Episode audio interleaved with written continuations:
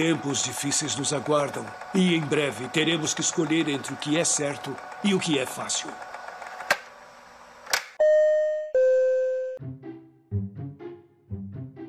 Olá, seja muito bem-vindo ao Incúpula Eu. Esse aqui é um podcast onde eu analiso, questiono e reflito sobre alguma das maiores peculiaridades da humanidade. E você é meu convidado de honra para embarcar nessa comigo. Hoje estamos dentro do episódio Fazendo a Coisa Certa. E quem nunca se questionou se alguma ação que você fez foi realmente a coisa certa a se fazer? Porque eu me questiono sobre isso o tempo inteiro.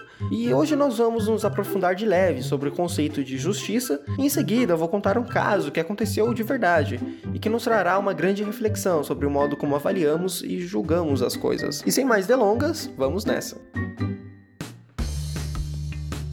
Eu tinha falado isso para vocês antes, mas eu sou estudante de direito e hoje eu estou no terceiro ano da faculdade.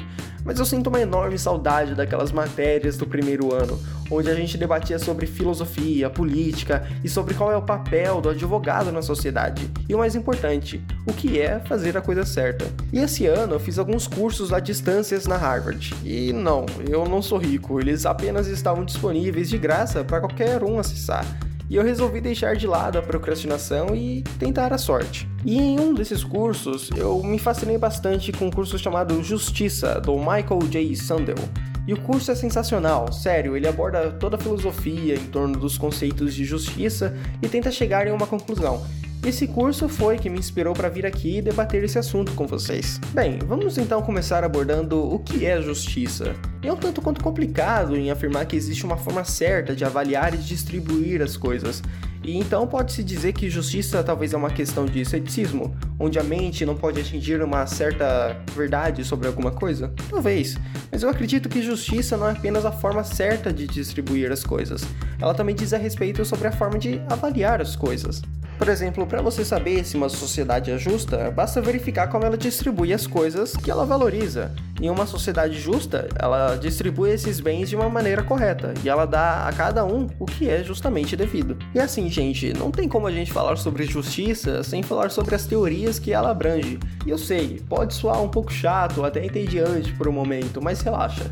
Eu vou tentar ser o mais breve e simples possível aqui, para que você entenda sem precisar ler artigos acadêmicos. E a teoria 1 se chama o utilitarismo. E em poucas palavras, essa teoria diz que a justiça se trata em maximizar a felicidade. Jeremy Bentham, o criador da teoria, chegou à conclusão de que nós somos governados por dois seres superiores, o prazer e a dor. E fazer a coisa certa é aquilo que irá garantir a felicidade da maioria. Em sociedades de mercado, como a nossa, até que é um ponto de partida relevante, porque dizem como promover a prosperidade e impulsionar o crescimento econômico. Mas existem fortes objeções a essa teoria, como por exemplo, ela não respeita os direitos e garantias das minorias e transforma em moeda, como prazeres mais altos e baixos. Para entender um pouco melhor sobre essa teoria, vamos voltar lá para Roma antiga, onde os cristãos eram jogados aos leões.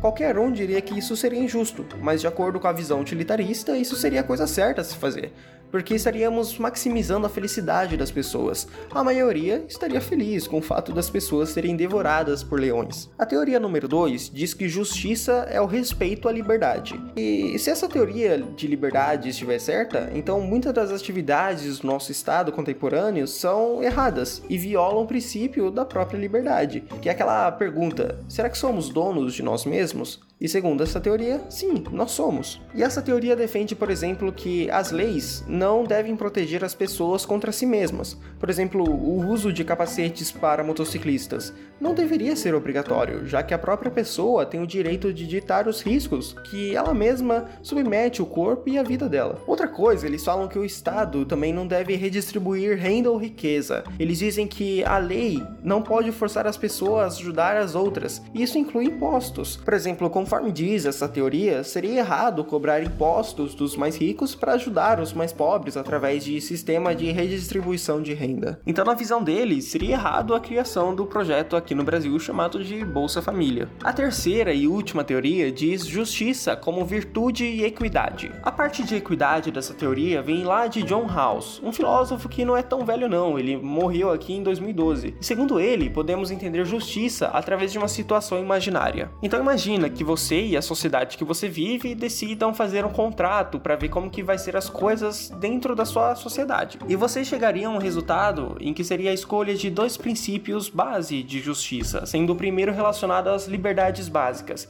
o que cada um pode fazer e o que não pode e o segundo relativo à equidade social e econômica. E as pessoas chegariam a essa conclusão porque elas estariam atrás de um véu da ignorância, e por trás desse véu ninguém sabe nada sobre si mesmo e das suas habilidades naturais ou de sua posição na sociedade. E isso seria um método muito eficiente para que todas as leis que vocês criariam seriam justas para todo mundo. E a segunda parte dessa teoria diz sobre a virtude, que vem lá do nosso astro do rock da filosofia, o Aristóteles, onde ele considera a justiça entre todas as virtudes a prática do bem comum, que é colocar a prioridade do aprimoramento moral na sociedade, que é respeitar e praticar as leis, respeitando os direitos e liberdades de cada um. E isso finaliza a nossa apresentação de justiça, sobre uma das três maiores teorias desse tema. E a partir de agora, nós vamos ver uma história real. E um aviso, ela pode te causar um certo desconforto. Nessa história, eu quero que você se imagine no papel de juiz. E para simplificar as coisas, vamos deixar as, de lado as questões legais e suponha que você tem que decidir se essa história é moralmente admissível. E se for te ajudar, você pode até usar uma das teorias de justiça que eu contei para formar sua base de julgamento. Então vamos nessa. Esse caso se trata de canibalismo. Mas calma, você vai entender melhor. Em 1884, quatro marinheiros ingleses estavam à deriva em um pequeno bote salva-vidas no Atlântico Sul, a mais de 1.600 quilômetros da costa. O navio deles tinha naufragado durante uma tempestade e eles conseguiram salvar apenas quatro latas de nabo em conserva e eles estavam sem água para beber. No bote, nós temos o capitão Dudley, primeiro oficial Edwin e o marinheiro Brooks, que, segundo os relatos dos jornais da época, eram todos homens de caráter. O quarto sobrevivente era um tarifeiro chamado Richard Parker, de 17 anos, e para quem viu as aventuras de Pi já sabe de onde veio o nome do tigre. O Parker era um órfão e ele fazia sua primeira viagem em alto mar. E segundo os seus amigos, ele tinha uma ambição juvenil e imaginava que a viagem faria dele um homem, mas infelizmente não foi assim. Nos primeiros três dias da deriva, os marinheiros comeram as pequenas porções de nabo, no quarto, eles conseguiram pegar uma tartaruga e conseguiram sobreviver com a tartaruga e os nabos durante mais alguns dias. Mas depois disso, ficaram mais de oito dias sem ter o que comer. O Parker, o tarifeiro, bebeu água do mar e ele contrariou toda a orientação dos outros e acabou passando muito mal. Ele parecia estar morrendo no 19 dia à deriva, e foi então que o capitão sugeriu um sorteio para que determinasse quem morreria para que os outros pudessem sobreviver. E mais de um dos marinheiros foi contra proposta, então não houve sorteio. Então no dia seguinte, o capitão pediu para que Brooks desviasse o olhar e fez um gesto indicando para o Edwin que o Parker deveria morrer. E o Dudley fez uma operação, disse ao rapaz que a hora dele havia chegado, e o matou com um canivete, apunhalando ele na jugular. E durante os quatro dias, os homens comeram e se alimentaram do corpo e do sangue do Richard Parker. E por fim, o socorro chegou. E o Dudley, o capitão, descreveu o resgate em seu diário da seguinte forma: No 24 dia, durante o café da manhã, finalmente apareceu o navio. Se você não entendeu, o café da manhã significa o resto do corpo do Richard Parker. Cruel, né? Os três sobreviventes foram resgatados e quando voltaram para a Inglaterra, eles foram presos e levados a julgamento. Brooks, o marinheiro que recusou a proposta do sorteio da morte, se tornou testemunha da acusação. E o capitão Dudley e o primeiro oficial Stephens foram julgados e confessaram de cara que haviam matado e comido Richard Parker e alegaram que tinham feito isso por necessidade. O mais forte argumento de defesa é que, diante das circunstâncias, foi necessário matar o jovem Parker para que o seu corpo fosse servido como alimento para os outros. E como Parker já estava enfraquecido e doente, era o candidato perfeito, já que ele morreria de qualquer forma. E ao contrário do Capitão Dudley e dos Stephens, ele não tinha dependentes, ele não tinha família, então a morte dele não causaria dano nenhum a ninguém. E agora nós vamos para a parte que nos interessa: o jogo julgamento. E aí, passou raiva ou aflição? Desculpa se isso te deixou um pouco desconfortável, mas vamos para a análise desse caso. O argumento de defesa, na minha opinião, é um tanto quanto fraco demais, porque, olha só, a defesa dos acusados levantou aquela teoria utilitarista, em que a coisa certa a se fazer é pesar os custos e benefícios, vendo qual o resultado traria felicidade para a maioria das pessoas. Nesse ponto de vista, até que faz sentido, mas quais seriam de fato os benefícios em matar o jovem Parker? Porque veja bem, mesmo se a gente considerar que matando ele traria benefícios para as famílias dos marinheiros, já que eles estariam vivos, a aceitação desse crime poderia ter consequências péssimas para a sociedade em geral. Imagina só, as pessoas poderiam começar a questionar sobre o assassinato. Por exemplo, ah, eu matei esse cara aqui porque senão eu ia ficar sem dinheiro para pagar as minhas contas. Ou até mesmo traria prejuízos para os marinheiros no futuro, e eles talvez não conseguiriam fugir da visão de assassinos cruéis e perderiam os negócios. E o mais importante, não é errado usar um ser humano dessa forma, explorando sua vulnerabilidade, tirando sua vida sem seu consentimento, mesmo que isso seja feito em benefício dos outros? E será que se o Parker tivesse concedido a sua morte, isso teria uma reviravolta e seria essa a coisa certa a se fazer? Bom, de qualquer forma, eis minha opinião sobre esse caso. Eu acho que a coisa certa a se fazer vai muito além do que fazer um cálculo de custos e benefícios, porque essa linha de pensamento não coloca na balança que todos nós somos únicos e temos direitos únicos, como a vida. Ninguém pode matar você quando bem entender mesmo que isso seja feito em situações de necessidade. A vida deve ser protegida e garantida, e acima de tudo, respeitada. Acho que a coisa certa significa muito mais, e é a própria maneira como nós, seres humanos, tratamos uns aos outros. Devemos sempre observar os deveres de direito que, por razões, não dependem das consequências desses atos. Então, não, eu não acho que os marinheiros fizeram foi moralmente certo, porque afinal, eles conseguiram encontrar uma tartaruga num quarto dia, e quem diria que eles não conseguiriam pegar nada em outro dia?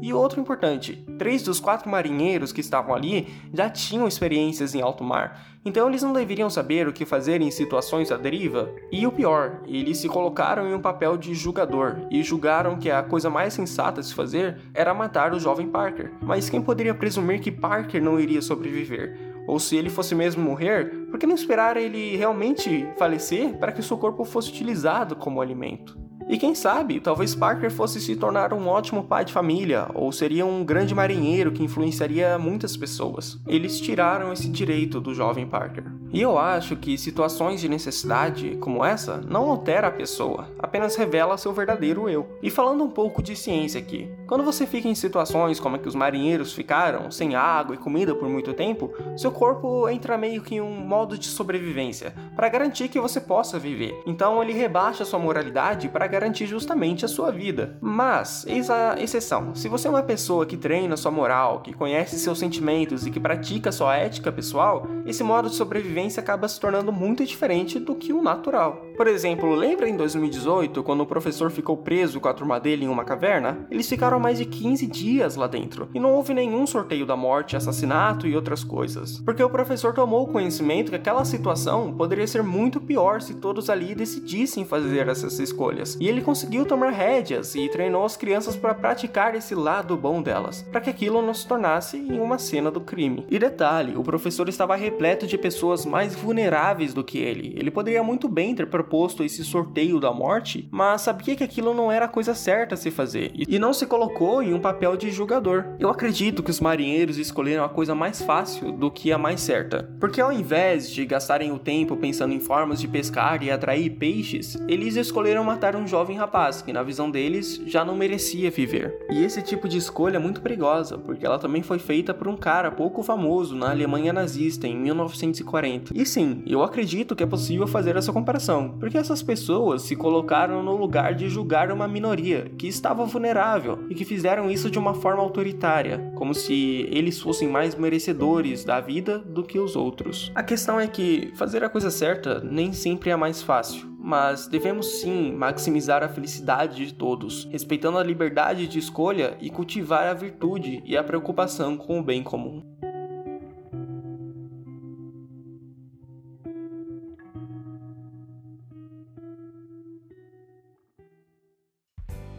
Muito obrigado se você ficou até aqui. E aí, gostou dessa peculiaridade da humanidade? Eu espero que você tenha gostado da sua estadia nesse episódio. Desculpa mais uma vez se essa história dos marinheiros te causou um desconforto, mas eu acho que precisamos analisar essas situações, por mais remotas que elas sejam, porque vivemos em sociedade e cada escolha que fazemos impacta todos nós. Então precisamos abordar esse tema para buscar a famosa justiça e vida boa. E olha só, se você se interessou nesse tema, o palestrante do curso curso publicou um livro chamado Justiça, o que é fazer a coisa certa. E é praticamente o curso inteiro em folhas. E se você gostou dessa reflexão, vai adorar os temas explorados nesse livro. Vale muito a pena. E como de costume, eis aqui um relance do próximo episódio. Imagina que você e seus amigos estão na sua casa e pediram a pizza. E quando essa pizza finalmente chega, vocês decidem escolher quem vai pagar, tirando a sorte em um dado. E nesse momento vocês acabam de criar inúmeras realidades, onde em cada uma delas tudo é possível